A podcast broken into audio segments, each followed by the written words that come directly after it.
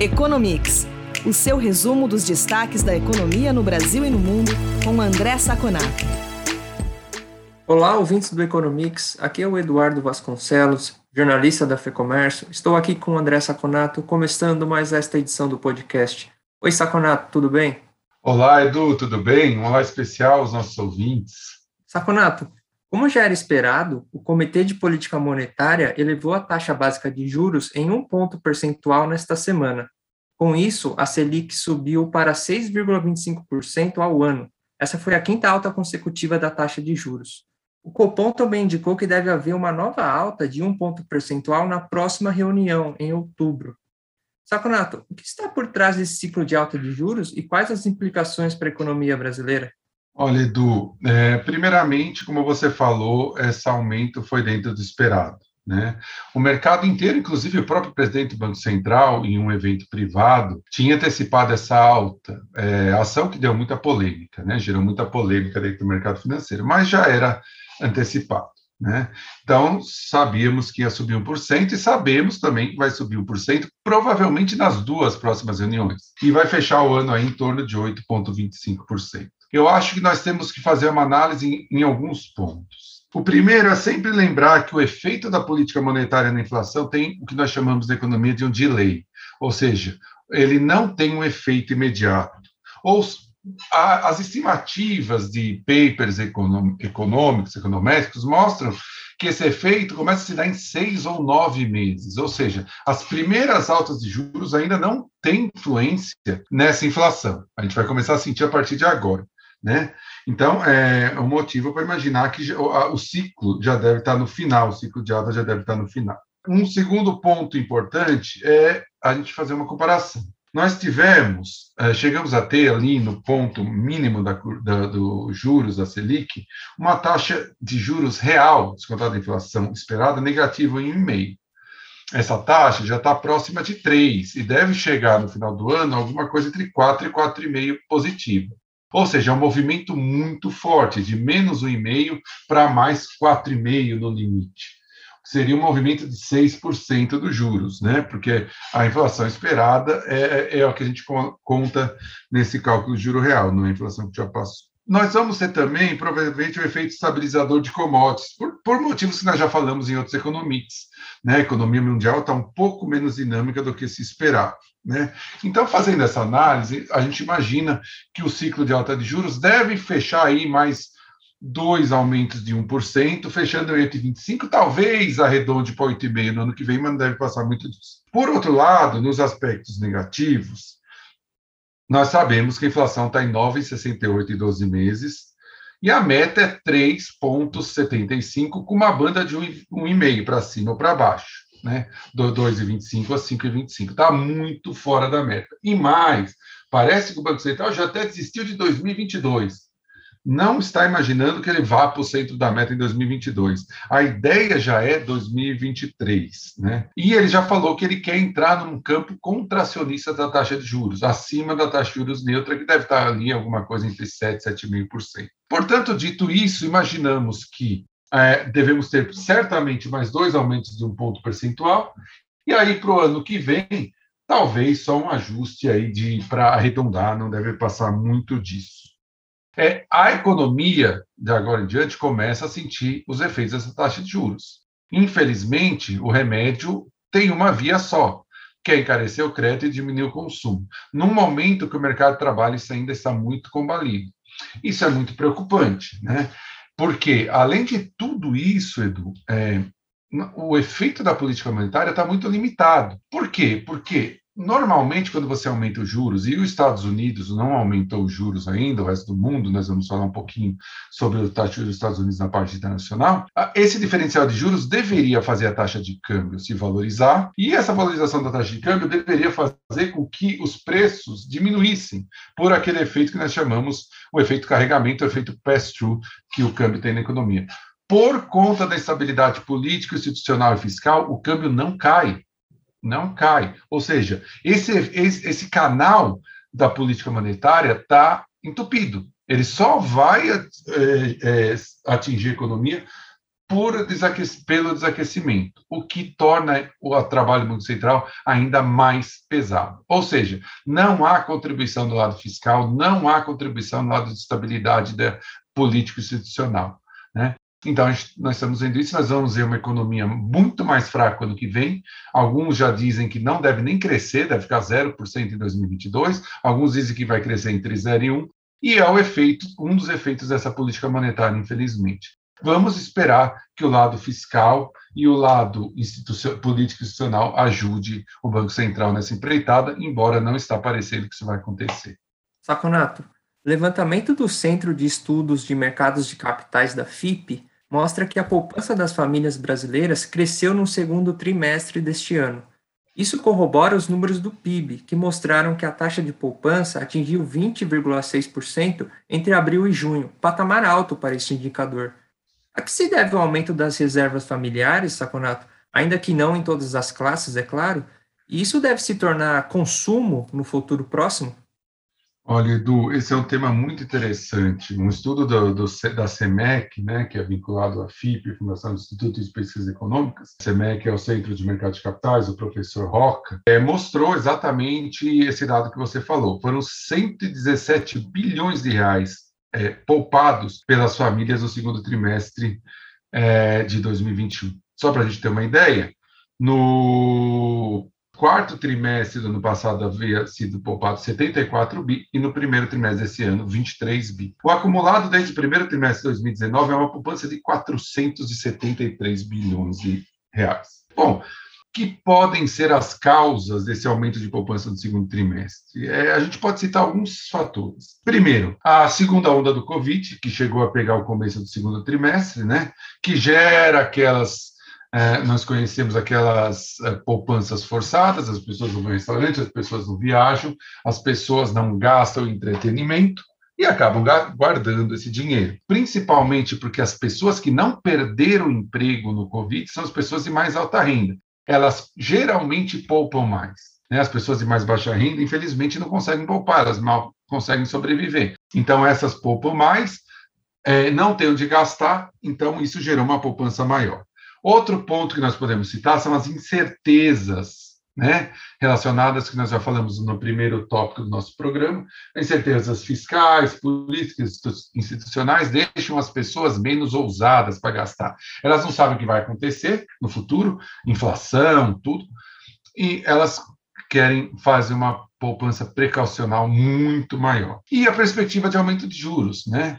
Que nós também já falamos na primeira parte do nosso programa, que faz com que seja mais atrativo poupar. E aí é interessante a questão que você fez, é saber se essa poupança vai virar consumo no futuro próximo ou não. É muito difícil saber, porque são dois vetores em, em direções opostas. O primeiro, o aumento de juros e da incerteza que nós falamos, incentivam as pessoas a pouparem mais. E o aumento de juros é brutal. Temos 2,25 para 6,25 e devemos chegar a 8,25, 8,5. Isso faz com que as pessoas tentam a poupar o excedente e gastar menos. Por outro lado, a volta ao normal com a vacinação é, expandindo, e está expandindo rápido no Brasil, felizmente, vai fazer com que as pessoas viajem mais, há uma demanda reprimida por restaurante, há uma demanda reprimida por eventos culturais, há uma demanda reprimida por viagens, por pacotes. E aí uma boa parte dessa, dessa poupança vai ser gasta. Agora, não dá para colocar nessa poupança a esperança do crescimento do quarto trimestre, do primeiro trimestre do ano que vem, porque esses efeitos, como nós vimos, eles são contraditórios. Deve ter um efeito positivo líquido, mas não é gigantesco. Parte desses recursos devem continuar sendo poupados, devem continuar sendo guardados e não vão ser transformados em consumo nos próximos meses, talvez só mais a longo prazo. O efeito é positivo, provavelmente, mas não vai ser aquele efeito tão grande que esperado. Saconato, o Federal Reserve, o Banco Central dos Estados Unidos, sinalizou que pode começar a reverter a política de estímulos monetários em novembro. Além disso, também há a possibilidade de aumento de juros já no ano que vem. Quais os motivos dessa eventual mudança na condução da política monetária nos Estados Unidos e quais seriam os impactos disso no Brasil? Olha, Edu, é, foi gerou uma certa surpresa o comunicado do Fed. Ele foi mais conservador do que os mercados esperavam. Mesmo assim, não teve efeito negativo no mercado. As bolsas subiram após o comunicado. Então, é, não foi nada, essa surpresa, esse é, comunicado mais conservador, não gerou algo negativo no mercado, porque já tinha uma certa expectativa que isso acontecer é, mais tempo ou menos tempo. Tá? O que, que o Fed falou nessa, né, do, nessa comunicado que ele fez? Ele falou que o estímulo, uh, os estímulos econômicos do governo e a vacinação já têm um efeito esperado em, e os índices econômicos se fortaleceram. Ele ressaltou o fato da do, do, disseminação da variante Delta ter causado um problema, mas ele falou que o mercado de trabalho já se encontra num ponto positivo, né, em relação ao que era lá atrás na pandemia. Por outro lado, ele reforçou o que nós já falamos aqui em economias anteriores. A regra de mudança de taxa de juros não mais se baseia na inflação pontual.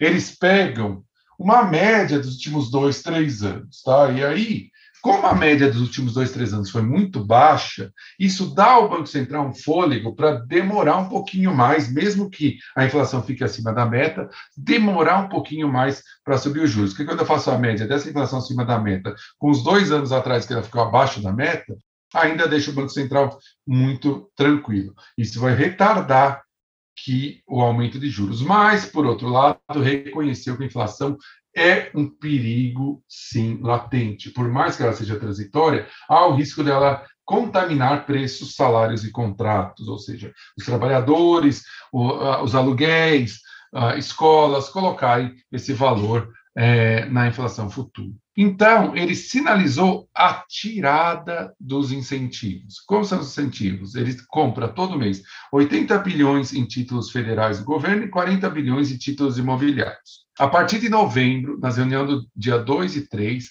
ele já antecipou que pode começar a tirar. Ele só não falou a velocidade que ele vai tirar isso, mas ele pode começar a tirar. Isso é o primeiro passo para subir juros. Demora. Primeiro tira todos os incentivos, depois vai subir juros. Demora. Mas também metade dos 18 diretores já acham que vai haver subida de juros em 2022. Em junho eram sete, agora são nove diretores dos 18 já falando em subida em 2022. Bom, tudo isso, o que, que simboliza para o Brasil? Essa taxa de juros baixa dos Estados Unidos, ela abriu uma janela de oportunidades para o Brasil. Por quê? Como a taxa de juros está baixa lá, os, os, capitais estrangeiros vão buscar outros lugares para investir que tenham rentabilidade um pouco maior. O Brasil deveria estar entre eles.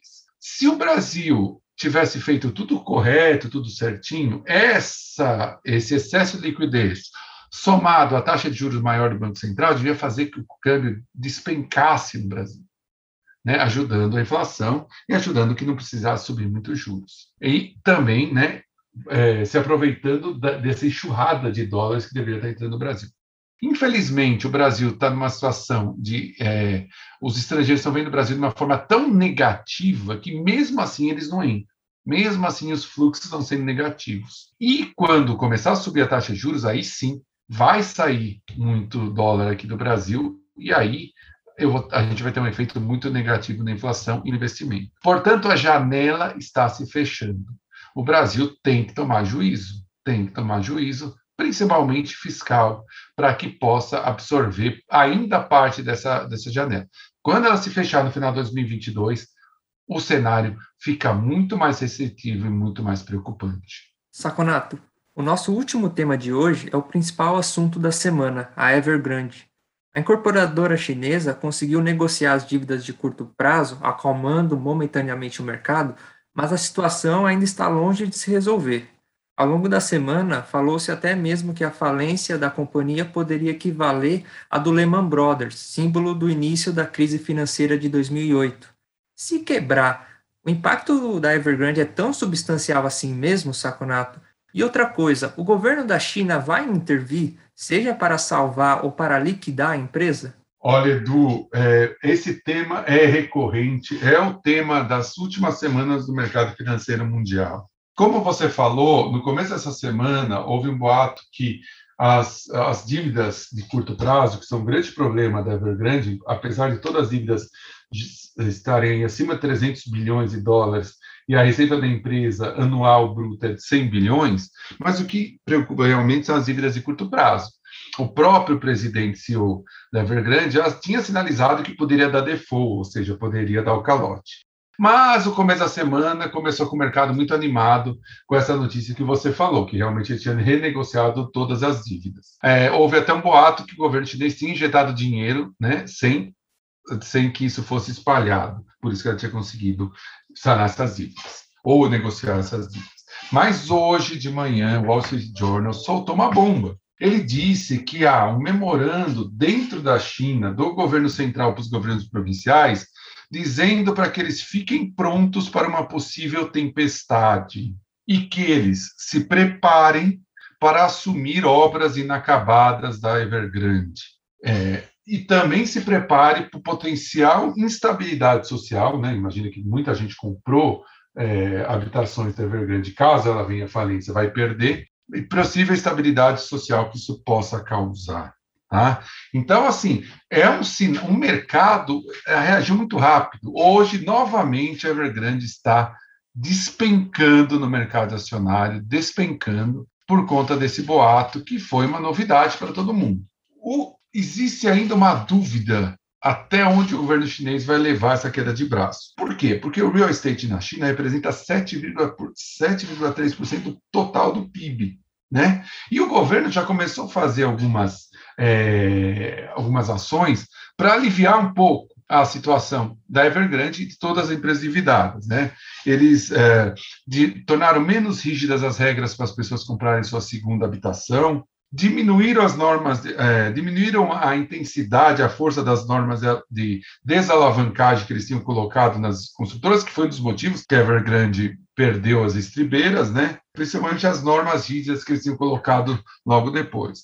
Então, por um lado, há ações de, que facilitam que o Evergrande saia desse, desse risco, mas, por outro lado, essa bomba que foi lançada pelo Wall Street Journal hoje de manhã simboliza e sinaliza que o governo chinês é, está pensando em não salvar a, a, construtora, a incorporadora. Quanto ao segundo ponto do, do, da nossa conversa, da nossa questão, é, é, não existe, não é correto dizer que a Evergrande seria o segundo Lehman Brothers, por um motivo simples. Lehman Brothers, ele é um banco, ele é um banco que mexia com real estate. Então, todos os títulos, todos os, uh, os mortgages, né, os, os, financiamentos imobiliários que ele criava, ele embalava e revendia no mercado financeiro, para os Estados Unidos e para todo mundo. A Evergrande não, ela é uma incorporadora. Ela, ela falia, ela vai dar calote em alguns bancos, ela vai dar, vai, vai gerar algum problema, principalmente em bancos de Hong Kong, que estão bastante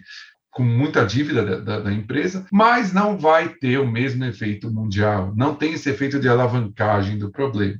Portanto, caso ela fale, vai dar um problema, vai ser muito duro para o mercado mundial, as bolsas vão cair sim um pouquinho, mas nem de longe é o Lehman Brothers. Portanto, falar que a, que a Evergrande é o novo Lehman Brothers é um exagero, embora ela não deixe de ser um grande problema. É isso por essa semana. Obrigado pela entrevista. A gente volta a se falar na próxima edição do Economics. Muito obrigado, Edu, pela nossa conversa. Muito obrigado por que estiveram conosco até agora. E nos falamos na próxima edição do nosso podcast.